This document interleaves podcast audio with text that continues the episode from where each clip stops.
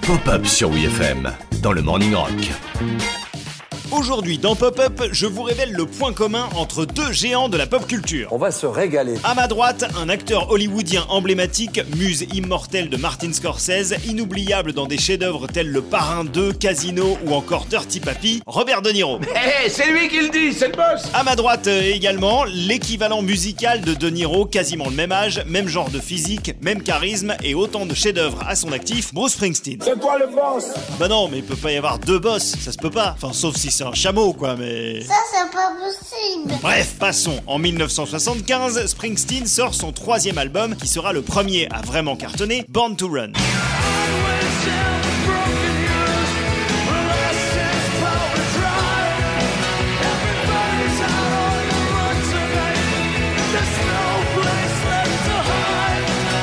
La même année, Robert De Niro tourne dans Taxi Driver, son deuxième film avec Scorsese. Un film immense qui chopera la Palme d'Or au Festival de Cannes cette année-là. Un film dont l'une des répliques entre dans l'inconscient collectif. You talking to me?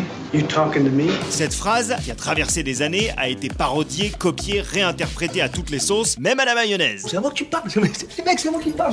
C'est à moi qui parle, putain. C'est à moi que tu parles comme ça, ouais. Cette réplique, à la base, elle n'est pas dans le script de Taxi Driver. Elle a été improvisée par De Niro, mais il la sort pas de nulle part, hein. Il l'a pas trouvée dans sa poche, il l'a entendue, prononcée par quelqu'un d'autre, sur scène, en 1975, par Bruce Springsteen. C'est Clarence Clemons, le regretté saxophoniste du E Street Band, qui a révélé l'info dans son autobiographie Big Man, sortie en 2009. Alors que Clemons bossait avec De Niro sur un autre film de Scorsese, New York, New York, en 77, ce dernier lui a révélé qu'il s'était effectivement inspiré du gimmick de Springsteen pour sa scène. C'est du vol et du plagiat. Eh, t'exagères, Michel, ça va, hein I'm not asking for